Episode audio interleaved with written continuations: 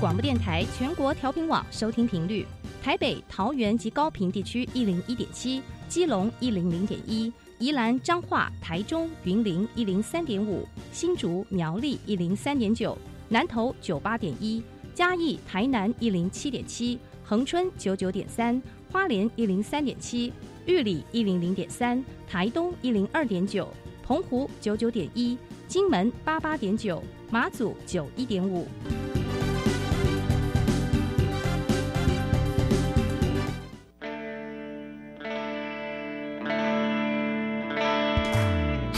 时时有惊喜，生活处处是学习。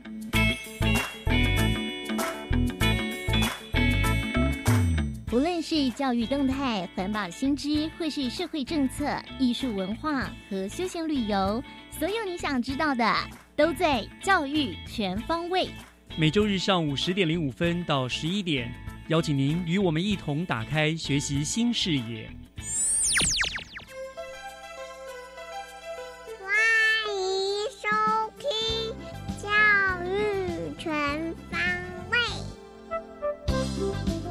早安，各位亲爱的听众朋友们，欢迎收听四月三号的教育全方位，我是岳志忠。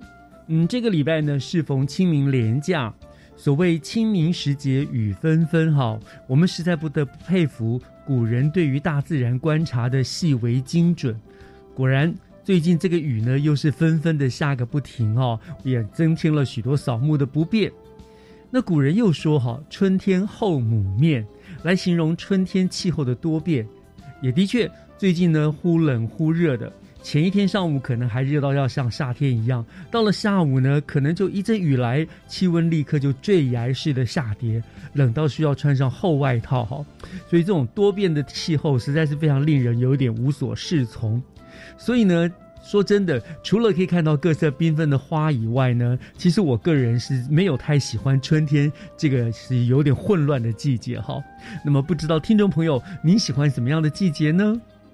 节目的一开始，先跟您聊聊最近让人很有感觉的天气哈。好，那么接下来呢，就让我们一起来进入今天的教育全方位学习加油站。掌握资讯，学习价值。学习加油站，校园之声，今天要来跟大家做社团活动经验的分享。我们欢迎来自新北市三明高中的张庭云，还有蔡佩婷两位同学。两位同学，你们好。啊，主持人好。嗯，好，这呃打个招呼，也自我介绍一下，好不好？来，我们呃，我想庭云先来。听众听众朋友，大家好。嗯，我是三明高中的张庭云。目前就读高二，高二好。那另外一位，我们是佩婷。大家好，我是蔡佩婷，呃，我也是高二，然后是荣福团的。好，那，刚好今天我们要谈的主题啊，就呃就是社团活动了嘛。好，那当然首先欢迎你们两位来了。那那我们讲到社团活动，刚刚我们的佩婷也说了，你是所谓的荣福团。那婷云呢？你是参加什么社团？嗯，辩论社。辩论社。好，我们分别来说，佩婷。什么叫做荣福团？荣是哪个荣？荣誉的荣。荣誉的荣，福就是服务的福。对。好，什么是荣福团呢？呃，那什么样的社性质的社团？就是算是校际服务性的社团，主要是在帮忙学校协助一些大小活动这样子。哦，就是等于学校服务性的社团。对。嗯，好，为什么会想到一个参加一个这样子的服务性？因为有的时候很多人同学参加社团是为了自己的兴趣啊，培养自己的专长啊等等的。可是听起来这服务性的社团，你要去做很多的服务的活动，对服务的工作，对不对？那当初是什么样的动机，什么样的原因促使你会想加入荣福团呢？呃，其实我国中也是三名高中的，然后那时候去签毕业纪念册的时候，主教就有跟我们主任教官就有提到。荣福团，然后有跟我们推荐，然后要升高一的时候，就是新生训练的时候，荣福团的学长姐就有来教室协助我们，然后就听他们的介绍，然后还有社团博览会，然后就让我觉得很有兴趣，而且我也蛮喜欢帮助别人的。哦，所以那个点就是你本身就喜欢帮助别人，然后刚好这个社团它的宗旨就是服务别人，对，所以你因为这个原因就加入了，对。好，那那那那你参加了这个荣福团活动，哪一些内容是令你印象深刻？因为就是服务就是帮人家做事嘛，是做事做事，但是有没有哪一些内容是令你印象深刻的？呃，就是因为我们有木发票，然后进坛，教官也会帮我们请那个宪兵来教我们仿生术，对，蛮酷的。平常就是社团课的时候是团刊活动，然后呃，我们的期末会有表演这样子。嗯哼，表演你们表演是什么东西？就是呃，学弟妹就是可能想要表现自己，或者是就是唱歌跳舞之类的。对，所以你们这个平常时候的社团，你们每一周都有社团活动时间，对不对？呃，几乎几乎。好，那你们那个时间内，你们就是去做一些服务的工作吗？是这样子。呃，其实平常是玩团康，然后除非有大型活动说需要帮，就是需要帮忙执勤这样子。OK，比如说学测会考这些的。哦，就是平常其实你们就是一个呃，大家可以做做团康啊，对，呃，教育娱乐的一个社团。可是当有重要的事情的时候，你们就变成了化身了服务的团队，去做各种的服务。有没有哪一次的服务让你印象特别深刻呢？就是学测执勤。学测执勤怎么怎么怎么样的？为什么印象深刻？就是因为就疫情嘛，然后需要消毒，然后我们就会有，因为我们是分岗位的，嗯，然后就会去。有人要去大门口消毒啊，然后我就觉得，呃，那些进来考试的人也都蛮有礼貌，就是你帮他喷酒精，他会跟你说谢谢。嗯，所以我们说台湾最美丽的风景就是人嘛，对不对？大家都很有礼貌，所以你在那边服务，当人家跟你说一声谢谢，你就觉得也很开心，很有成就感。对，嗯，OK，好，这是让你印象深刻的。那另外，庭云，庭云，您说你加入的是辩论社，对不对？好，那为什么会让你会想要加入辩论社？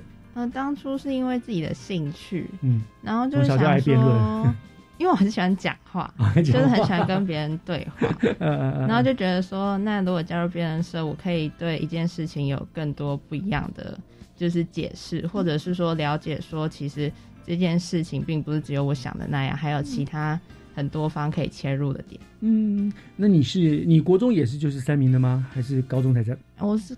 我是高中才来三名，所以你就高一就加入辩论社，对，在第二年。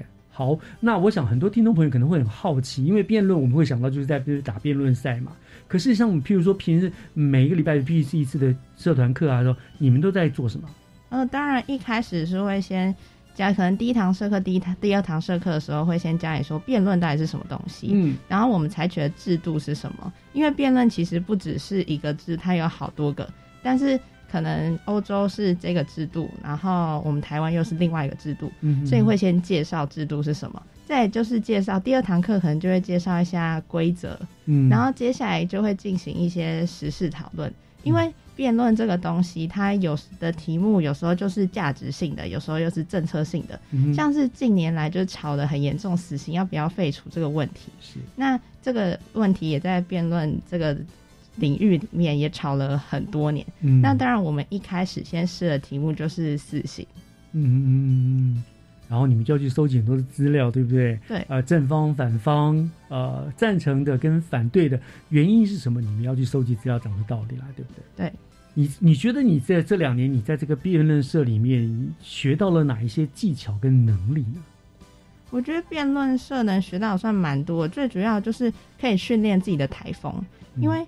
像像现在就是很注重就是上台发表这个这个事情，没错没错。然后那这样加入辩论社，我们上都要上台打比赛，那就一定要就是练好自己的台风，然后让自己上台的时候可以讲得出话来，就是不会只是干在那边。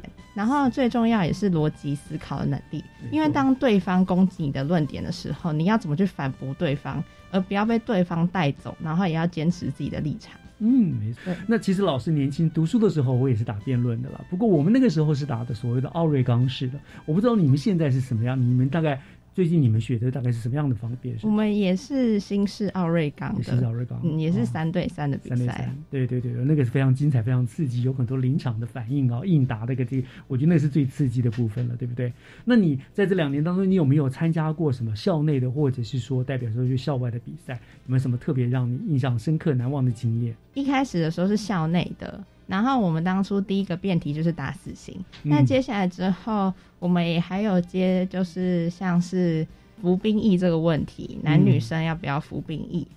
然后还然后还有就是一个价值性的辩题，就是爱与被爱哪一个比较幸福？这几个辩题方面切入的点都不一样。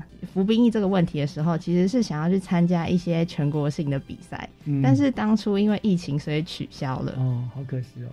不过没有关系，你还有高二、高三，这个疫情也慢慢趋缓，应该还是有机会出去比赛的。呃，对。OK，大家都以为说打辩论赛，很多人认为就就是逞口舌之快，可是他不知道是我们要能够上场去打辩论，其实背后要经过很长一段时间的收集资料、去整理、去理出逻辑来，对不对？而且你们是不是也这样，就想象对方可能会提出什么论点？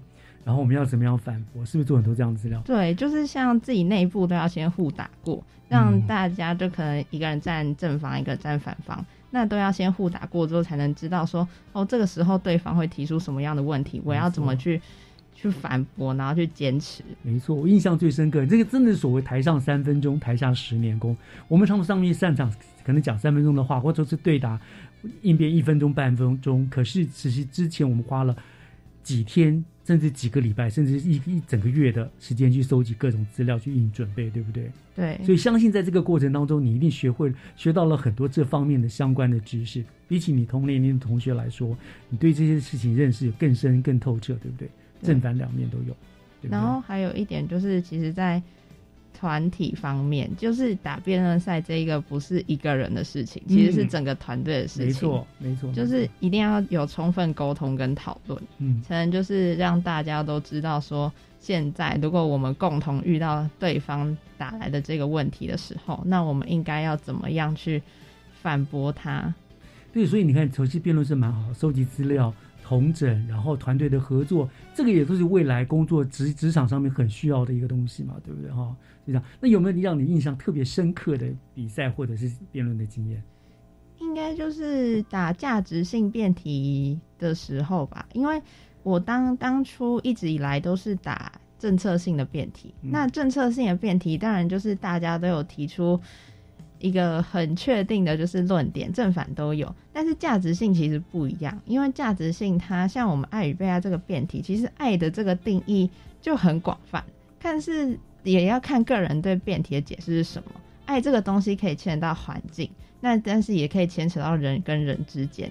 那其实当初在做这个辩题的定义的时候，那我们是原本想说，我们把爱扩到就是对世界，然后不只是自己人与人之间。但是其实之后就是发现要打比赛之前的时候，然后就其实才有辩题解释是说，哦，这个其实我们主这一次主要打的是在人跟人之间。那其实我们当下就有点错愕，就是说 只在人与人之间，所以我们就是变稿，然后资料都必须先重新就是统整。那其实就是对方当时有问我们，就是很多的问题。那其实这些问题都觉得说。就是我无法现在就回答你，就是觉得说这个问题好像没办法直观回答，就变成遇到这个问题的时候，不像政策性的议题一样，哦，就是你可以给出一个很快的答复。嗯，是的确啦，辩论就是有趣就在这个地方，对不对？它有很多的变数，你怎么样应对？而且爱与被爱，说实在，对于你们高中生来说。又是限制在个人的部分，的确是有一点难度的，不容易。至少你你去探讨了很多这样的问题了，这很棒，没错。所以你们参加社团，也就是对你们来说也是一个很好的自我成长，学习历程都非常的丰富，非常精彩，而且都是乐于助人，而且与人家分享的哈。所以希望你们每天都能过得很精彩。好，那我就再一次感谢啊，庭云跟佩婷今天来到了我们的单元当中，跟我们大家做的分享，谢谢你们哦，谢谢。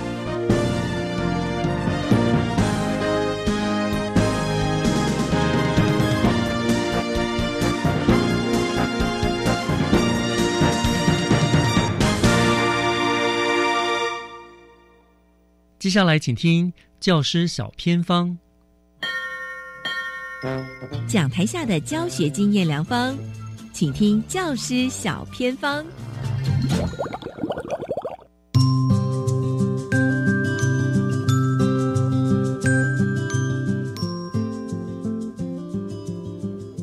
欢迎所有听众朋友收听今天的教师小偏方，我是季杰，今天来跟大家分享哦，透过艺术跟戏剧。让学生可以演出自信、跳出活力、唱出生命。今天来分享的这个主题非常有趣，叫做。一起玩具，而且今天请到的这位老师哦，非常的厉害。他曾经获得新北市的 Super 教师，也获得了艺术教育贡献奖的活动奉献奖，包括社教有功个人奖。今天很开心邀请到的就是新北正义国小的王宪阳老师。Hello，老师您好。啊，季姐好，还有我们线上的听众大家好。老师，你一直以来都在推动音乐跟艺术的部分哦。我记得之前你是在音乐的部分，后来你也像呢，也把艺术啊、戏剧啊都加进来哦。那想问一下，当初呢，你怎么样？会把您任教的音乐或是艺术的部分哦，就做了一些创意的发想，而且还深耕这样子。因为我们学校其实是一个是艺术发展很旺盛的学校，我们学校的音乐性社团有合唱、吉他、管乐跟弦乐的部分。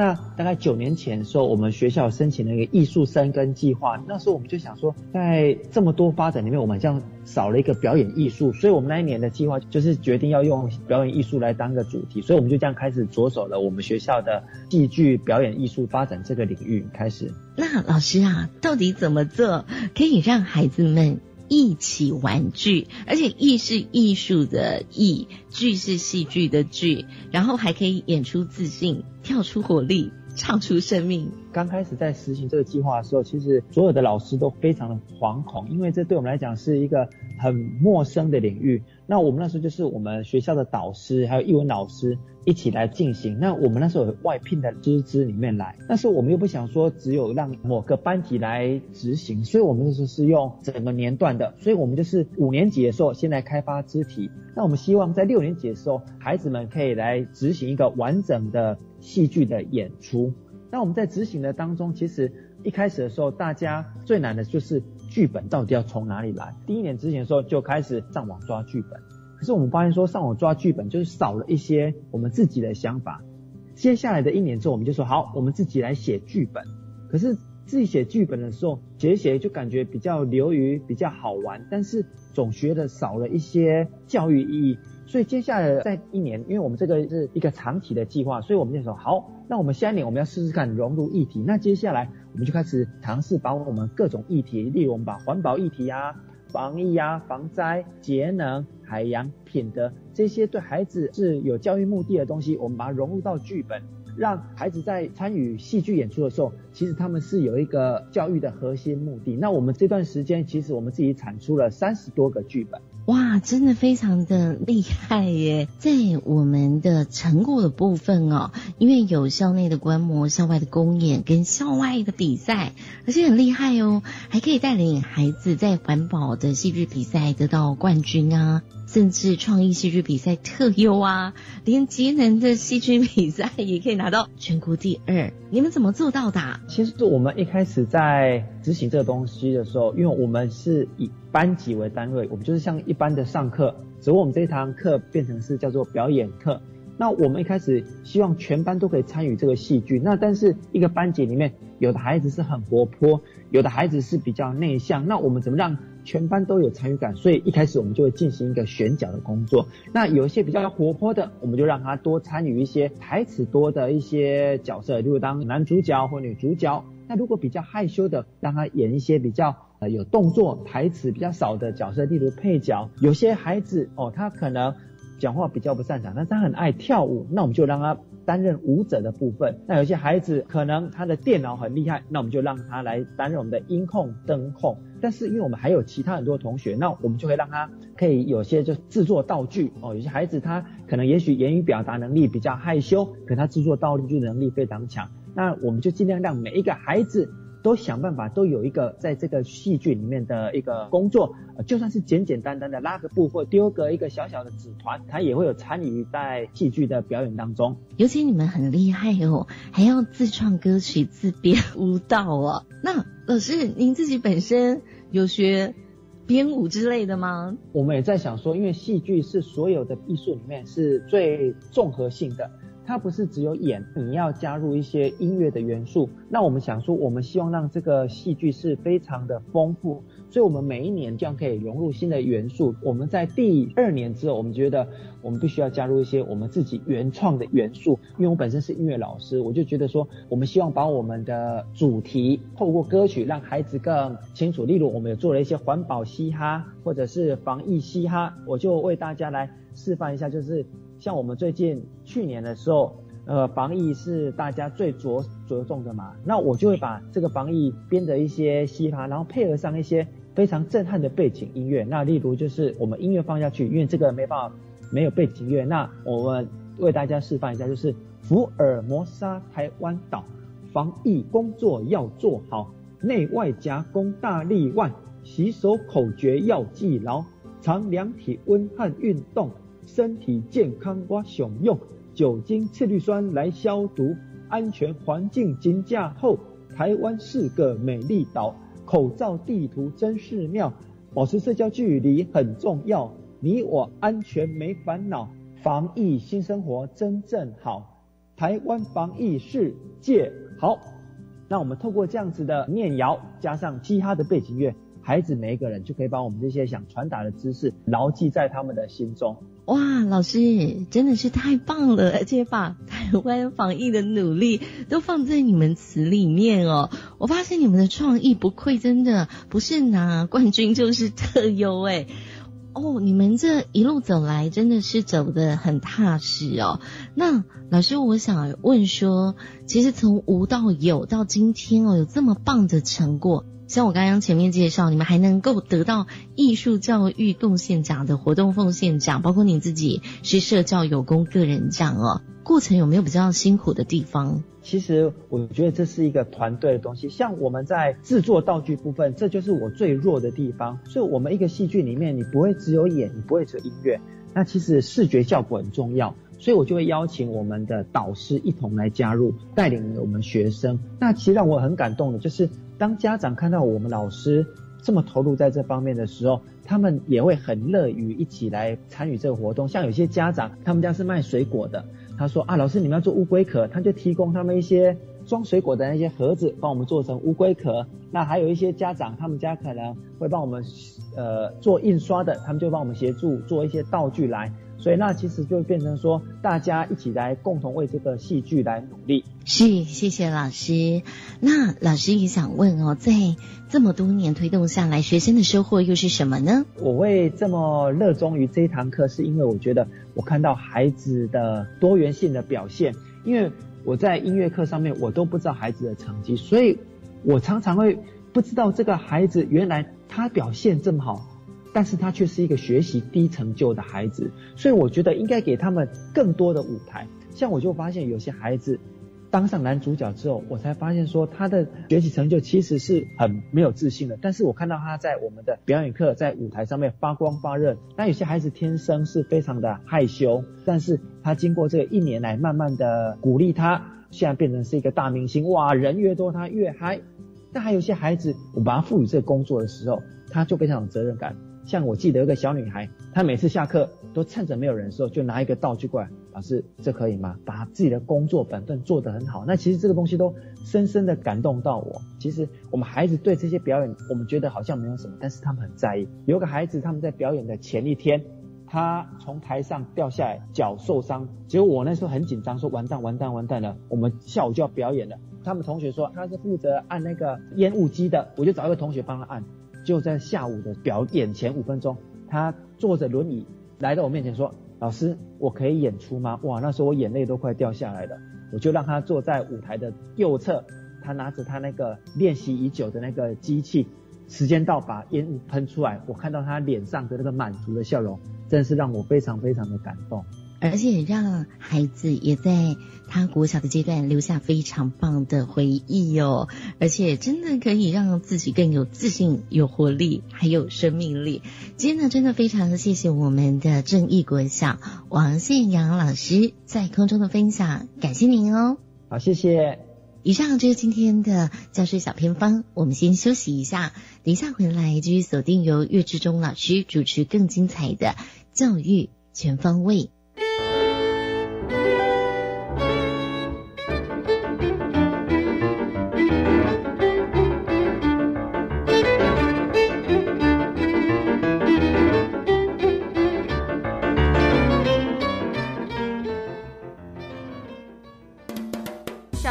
DJ 秀出发，职涯发展，时事观点，艺文活动，性别正义，社会关怀。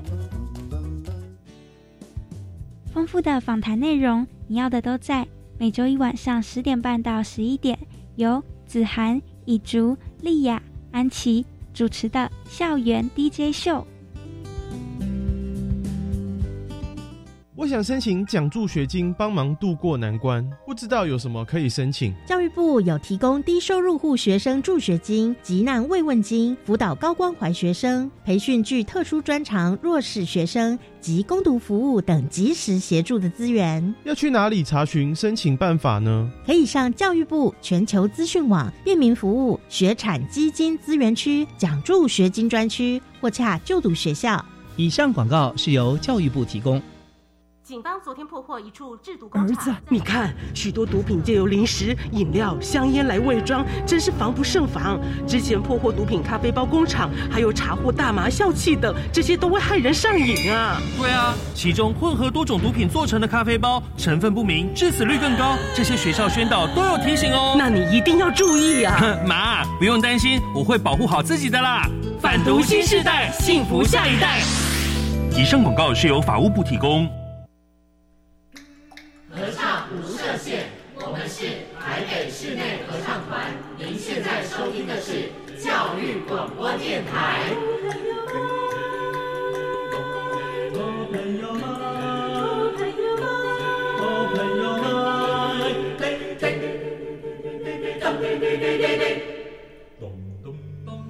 就爱教育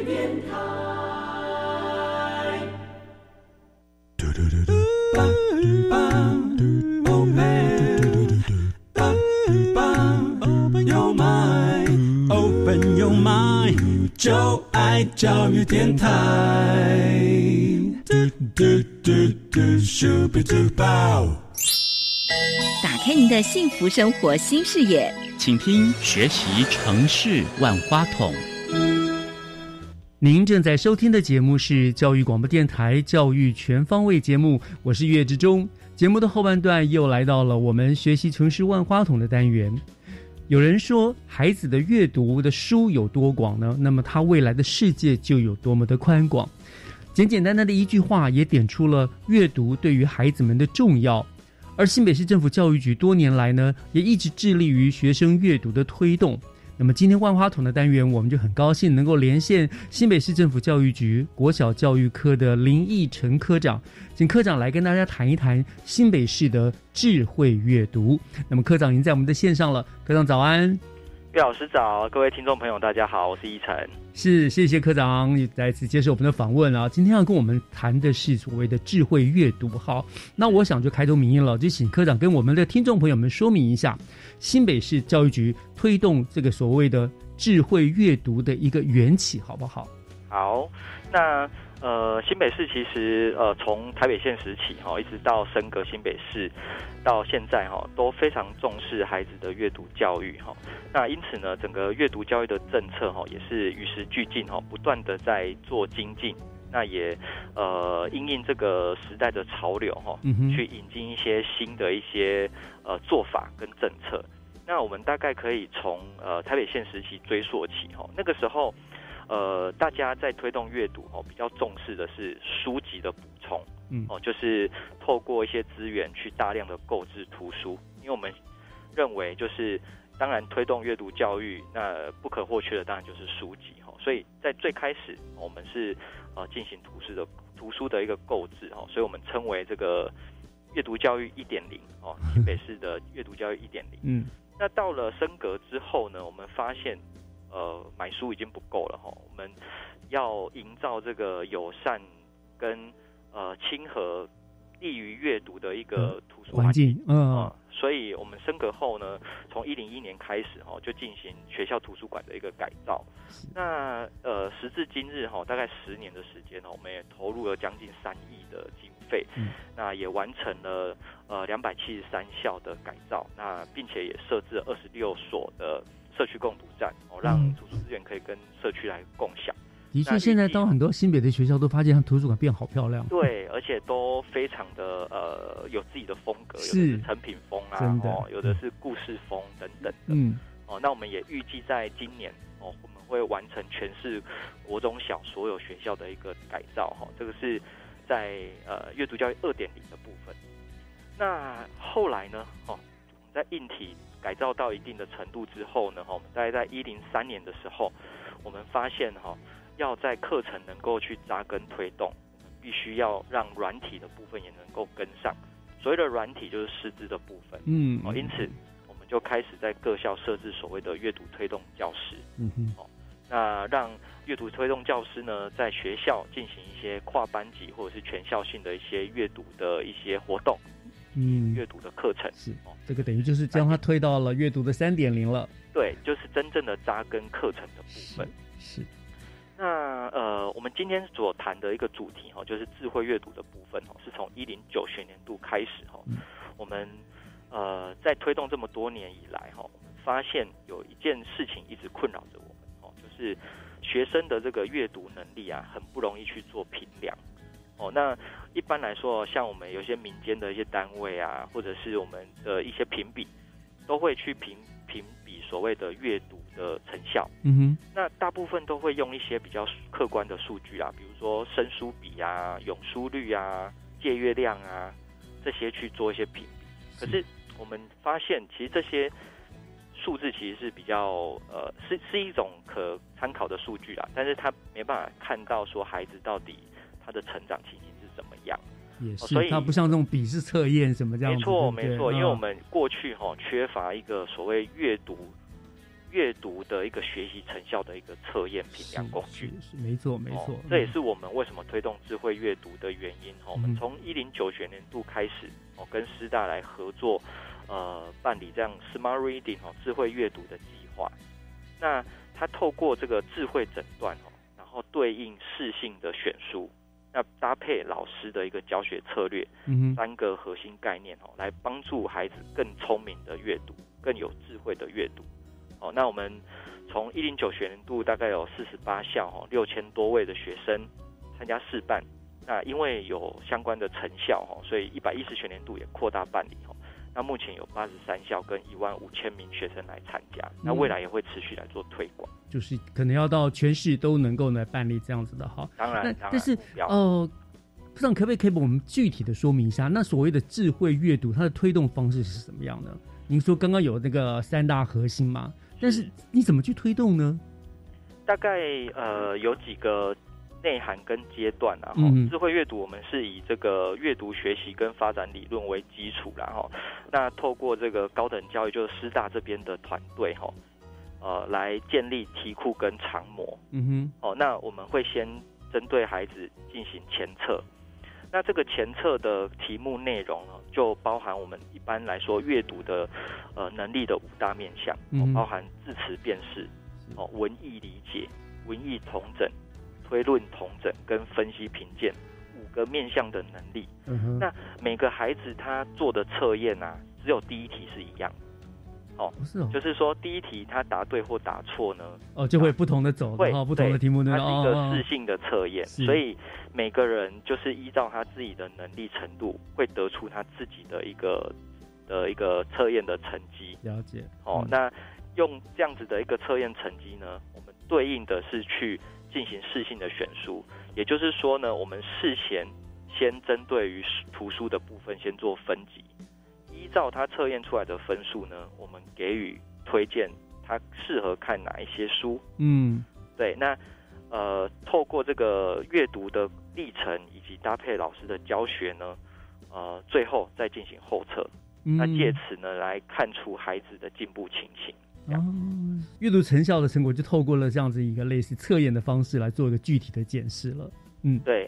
但最重要的还是在阅读分级的搭配，是是哦，因为我今天知道我自己的成绩，但是那只是一个成绩而已。嗯，这成绩要让它有意义化，就是他要去搭配这个成绩，应该要看哪些适合我的书。是，就是那不再是一昧的就统一大家都读这样的书。没错，因为过去的阅读教育就是大家都看一样，就是班级书香哦大家都看一下这本书。对同一本书对。可能有些孩子的程度是非常好的那他看这个就觉得无聊对太无聊。嗯。那有些可能程度是落后的他觉得太难对。没有办法适性的去做阅。读是是是对讲到这个适性阅读啊就是现在就所以现在其实整整个教育现在的大环境就是讲求适性嘛对不对？哈好那您刚刚讲到有那个适性的去选书，对不对？所以这个智慧阅读的你们的适性书单，所谓的适性书单，你们是怎么挑选的？总要也有有一个依据嘛，对不对？然后要给他们依照他们每个人的能力，那怎么样去挑选？嗯，是没错，就是在整个挑挑选的过程当中啊，我们一定会先优先找呃有得过奖的书。哦，那因为其实每年啊，包含文化部啊，还有各中央单位都会办理相关的一个呃优良读物的一些评选。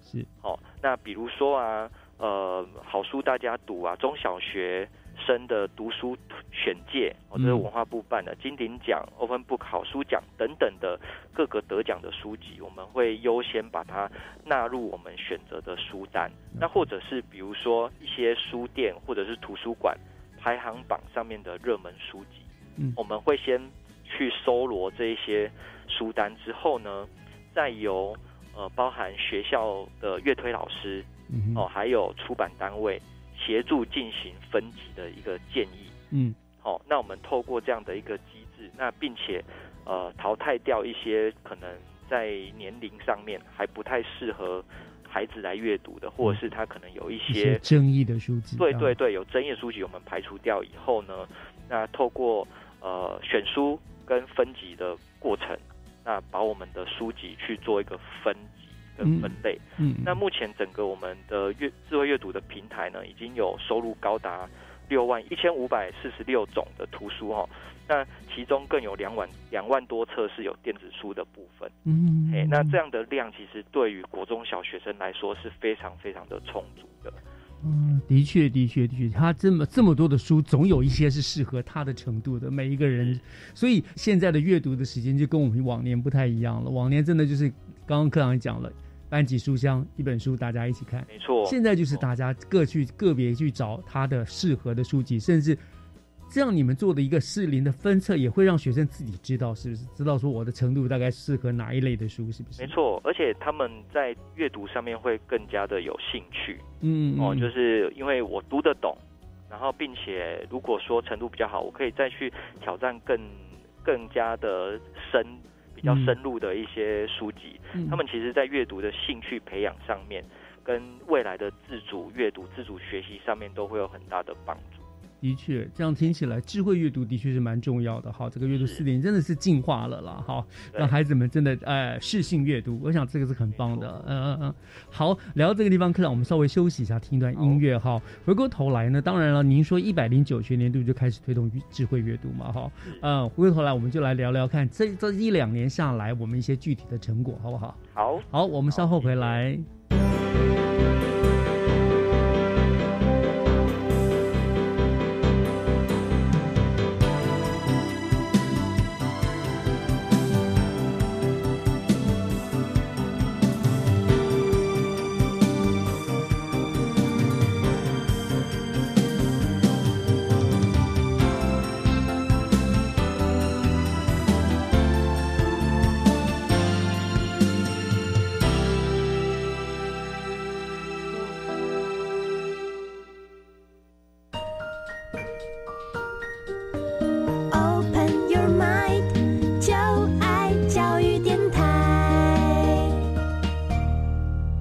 Open 就爱教育电台，欢迎您回到学习城市万花筒的单元，我是主持人岳志忠。那么今天我们连线的贵宾呢，是我们新北市政府教育局国小教育科的林义成科长，他来跟我们分享呢新北市的呃阅读的四点零的推动哈，包括我们最重要就是四点零所谓的呃智慧阅读哦。那呃，刚刚科长跟我们聊到了，就是一百零九年度开始了进行这个智慧阅读的推动嘛，好，那现在是一百一十二年。一百一十一、一百一百一十一年，哎，我过了，都不想赶快过完这一年啊。好，那么请问，我就想一下，至少应该有一些阅读推动的成效嘛，哈，是不是也有一些具体的表现呢，科长？嗯，是，呃，在一零九学年度开始试办之后啊，其实呃各校的参与度都非常的高哦，因为老师们觉得这个对他的教学帮助非常的大。没错，那孩子在阅读的兴趣上面也提升了哦。那因此呢，我们刚才提到哈，就是我们有前测跟后测嘛哈。那经过我们的前测跟后测，我们发现呃所有参与学呃试办的学校哈，大概有百分之九十的学校，它的测验成绩是高于全国的常模。哦，也就是说，以五年级来说，它会有一个全国常模的成绩。那有九成的学校，它都是高于全国的常模的哈。那以前后测的进步来说，哈，也平均进步十一个百分等级，这个是非常大的大幅度的一个进步。真的，真的。对，这个在量化的数据上面，其实可以支撑我们继续往下走。嗯。那除了量化的成绩以外，哈，我们也呃透过这个学习平台，哈，它上面可以去记录孩子的阅读历程。哦，那孩子在阅读之后呢，呃，可以进行相关，比如说传统的一个心得的写作。写作。哦，那也有一些多元的记录方式，孩子可以去自行的发挥创意哦，还可以用录音、录影，哦，或者是上传照片，或者是写好书推荐等等的方式。去记录他的这个阅读的历程，其实这个对于孩子来说，哈，他有的时候学习的成果除了量化以外，哈，嗯，实化的记录也非常的重要，它可以伴随你的学习的成长的历程。真的，呃，我们也问了一些呃学校现场哦，包含家长跟老师的感受，哈，就是推动这个政策之后呢，他们发现孩子变了，哦。就是以前就是当然到图书馆哦，都会优先找那个图片多的哦，就是绘本，对对对对对对对，绘本、漫画啊，哦，就大家喜欢看。可是透过的这个阅读面向的能力分析哦，还有视性阅读书单的推荐哦，孩子开始会去选择一些，或者是去挑战一些更加呃比较难度比较高的书籍来来阅读哦，因为他看到自己的改变。哦，那他也愿意去多阅读这种文字量比较大的一个书籍，然后提升他的阅读。对，我觉得其实是很妙的，就是你们也妥善的运用了孩子的一个竞争力跟那种自我肯定的能力，对不对？比较。对对对，就是哎呦。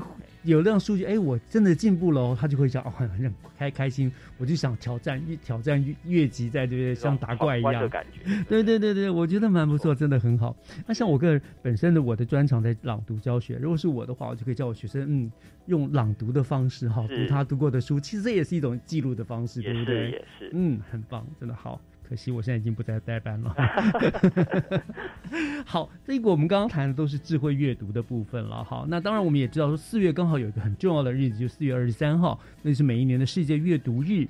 那在这个日子呢，局端都会非常慎重的推出相关的大型的各种的活动。那我想也很好奇，那呃，今天呃科长跟我们的连做做我们的访问之后，是不是也顺便跟我们谈一谈，好不好？今年我们的世界阅读日，局端那边大概会办一些什么样子的活动，或者什么样的规划？嗯，是，呃，今年哈四月二二十三日的呃是星期六嘛哈，那我们配合世界阅读日啊，每年在这个时间哈都会办理新北阅读节。嗯，哦，那今年的新北阅读节呢，我们会在新北市的市民广场这边来。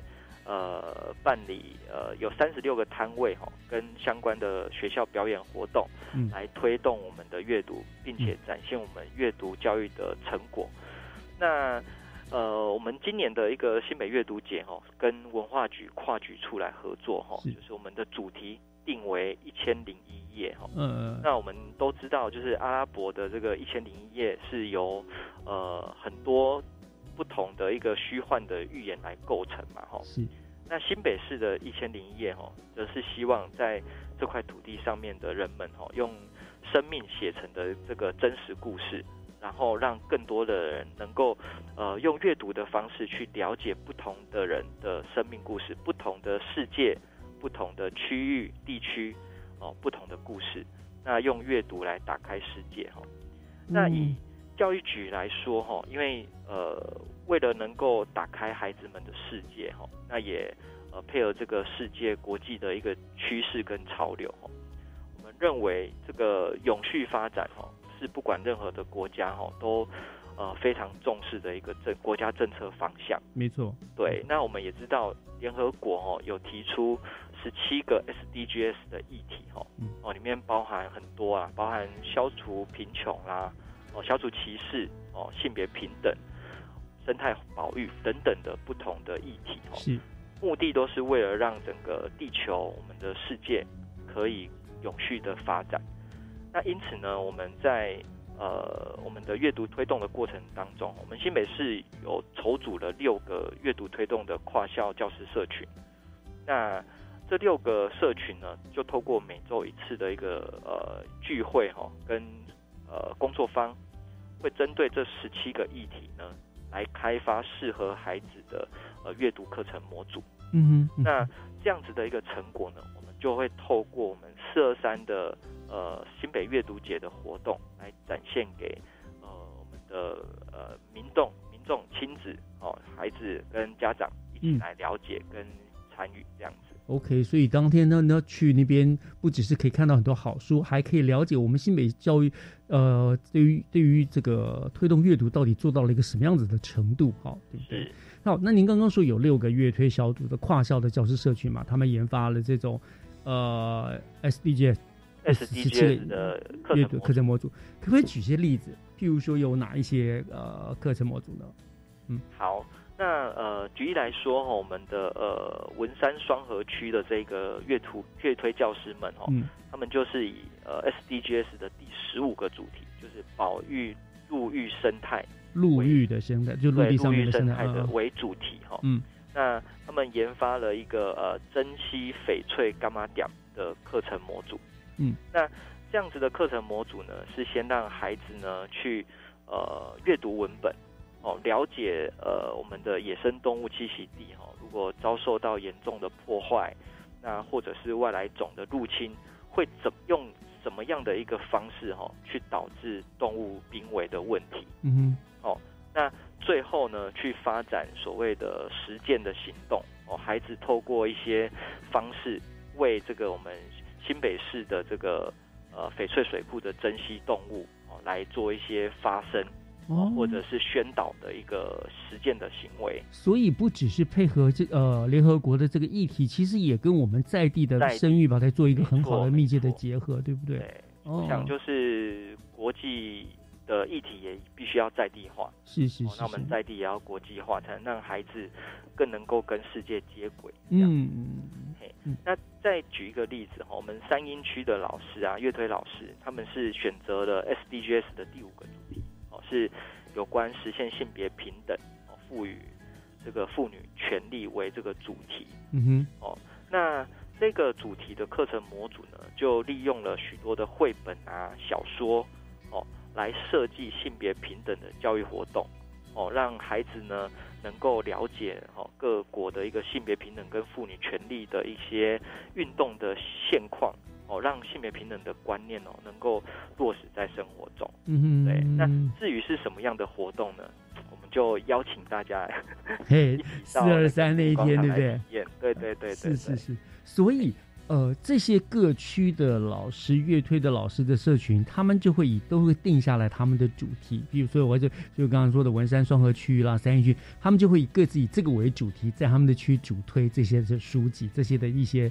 呃，概念的传播这样子，没错。那除了在该区推动以外，我们各区也会互相的分享、交流。嗯，透过团队的力量，让所有的学校都能够共享这些课程模组。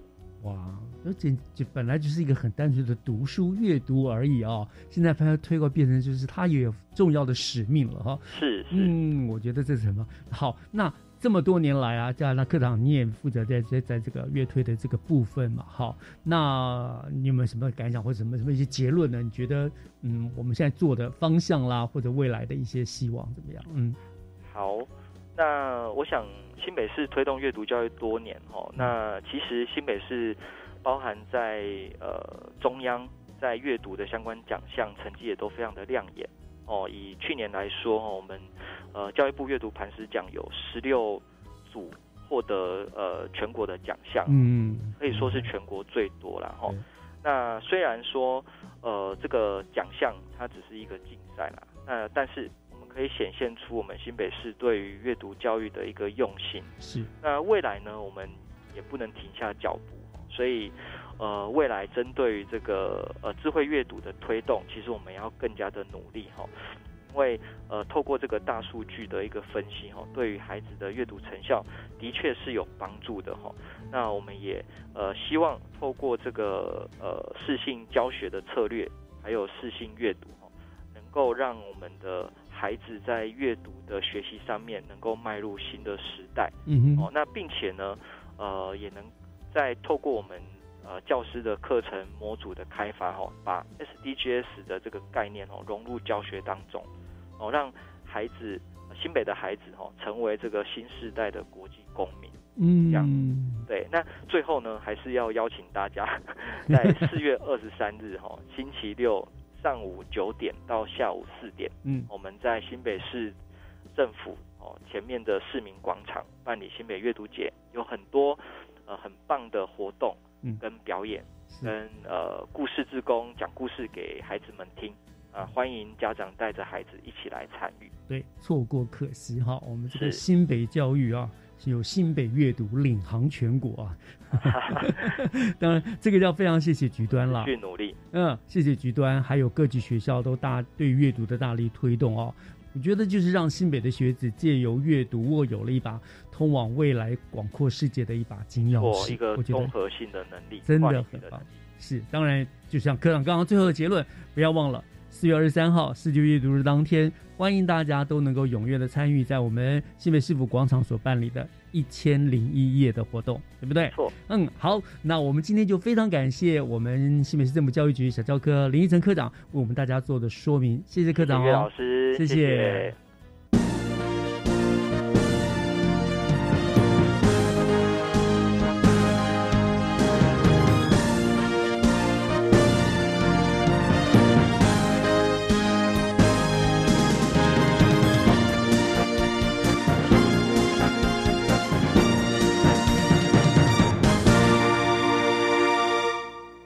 今天的节目就进行到这儿了。教育全方位，再次感谢您的收听，我是岳志忠，祝大家都平安健康。我们下个礼拜天上午十点零五分空中再见，拜拜。